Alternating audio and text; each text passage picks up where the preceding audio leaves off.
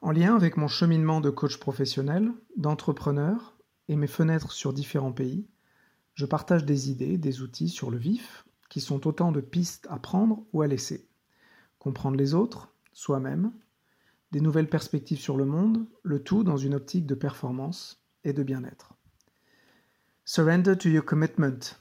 C'est une idée donc en anglais euh, que, j'ai entendue de la part d'un coach euh, écrivain il y a quelques mois et que donc une idée mais c'est plutôt même un tuyau de fonctionnement que je traduirais euh, de la sorte en tout cas qu'on pourrait traduire par s'abandonner à son engagement peut-être capituler capituler à la tâche quoi. Un peu donc une, petite méthode simple pour pour s'y mettre quand on a une tâche qui est pas forcément urgente qui est importante et qui va demander de la concentration qui est peut-être un peu lourde. Donc ça marche pour les activités à pression du groupe, hein, comme le fait d'être au bureau, donc c'est se retrouver euh, en télétravail, face, euh, face, se mettre au bureau. Quoi. Et, et, et, donc lui, ce qu'il propose, c'est de se dire, bah, quand c'est l'heure de s'y mettre, ou quand on a l'idée, on s'y met.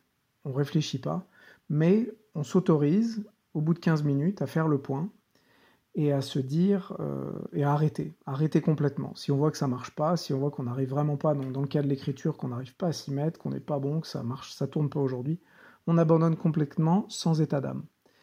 Et, là où je trouve ça très intéressant, c'est peut-être à deux titres. C'est un, euh, bah, ça fait du bien de se dire juste d'arrêter de, tourner autour du pot, de se dire allez je m'y mets, je m'y mets dans une demi-heure, euh, un petit peu. Moi ça me ramène à, un étant plus jeune aux révisions, révisions d'examen de, où on fait traîner.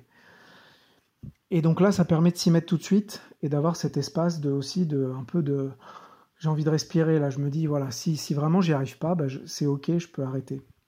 Et ce que je trouve intéressant aussi, donc moi ça marche plutôt bien en fait, ça, ça m'aide donc euh, concrètement. Mais, mais, là où je trouve, je trouve ça intéressant, c'est que ça permet aussi d'instaurer, sans s'en rendre compte, une pratique un peu, euh, je dirais, réflexive sur son travail. De faire le point sur ce qu'on.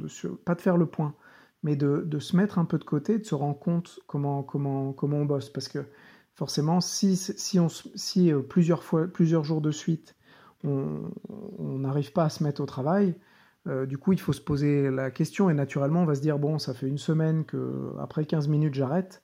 Ça veut dire que est-ce que j'ai vraiment envie de le faire? Est-ce que j'ai les bonnes conditions?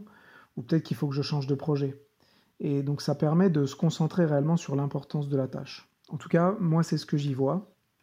Et comme d'habitude, c'est à prendre ou à laisser, ou peut-être à adapter de votre côté. Donc je ne sais pas ce que, vous prenez, mais si ça vous parle, testez tout de suite, amendez-le, ajustez-le, et, si ça vous évoque euh, quelque chose, testez-le, et n'hésitez pas à le partager autour de vous pour continuer à en discuter.